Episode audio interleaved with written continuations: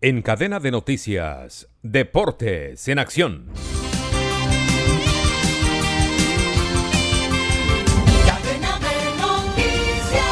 Aquí en la Argentina hablamos de la fecha número 23 que ayer tuvo varios partidos, entre ellos el triunfo de Colón 1 a 0 a Patronato, donde jugó en el local Baldomero Perlaza, partidazo entre Defensa y Justicia y Racing 3 a 3 terminaron. En la academia jugó Johan Carbonero como titular, pero no sumó minutos nuevamente Cardona. Atlético Tucumán le ganó de local 2 a 1 a Platense y volvió a recuperar la punta. River goleó 5 a 0 a Estudiantes con un doblete de Borja y en uno de ellos con una excelente asistencia de Quintero. E Independiente perdió de local 2 a 1 frente a Central Córdoba. Para hoy, Lanús, Argentinos, Huracán Talleres y Gimnasia recibe a Boca, que está obligado a ganar si quiere recuperar la punta.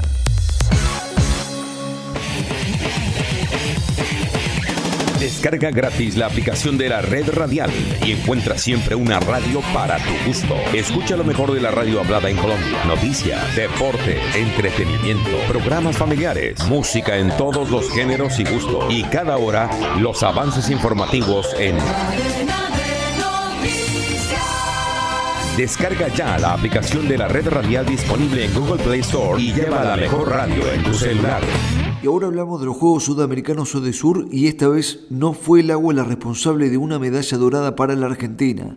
En la jornada de este miércoles, la quinta de los Juegos Sur, la disciplina que se llevó las miradas al biceleste fue el tiro con arco, en la que el argentino Iván Nicolásuk venció al brasileño Robert Val dos Santos por 139 a 134 en el mano a mano final de la prueba compuesta individual y ganó una nueva presea de oro para sumar al medallero argentino. Por su parte, los deportes acuáticos le sumaron dos plateadas, el karate también consiguió tres preseas y el taekwondo, el remo y la gimnasia artística también aportaron medallas a la Argentina. Y con las 12 preseas que ganó este miércoles se llegó a un total de 57, informó Pablo Lucas Candelaresi.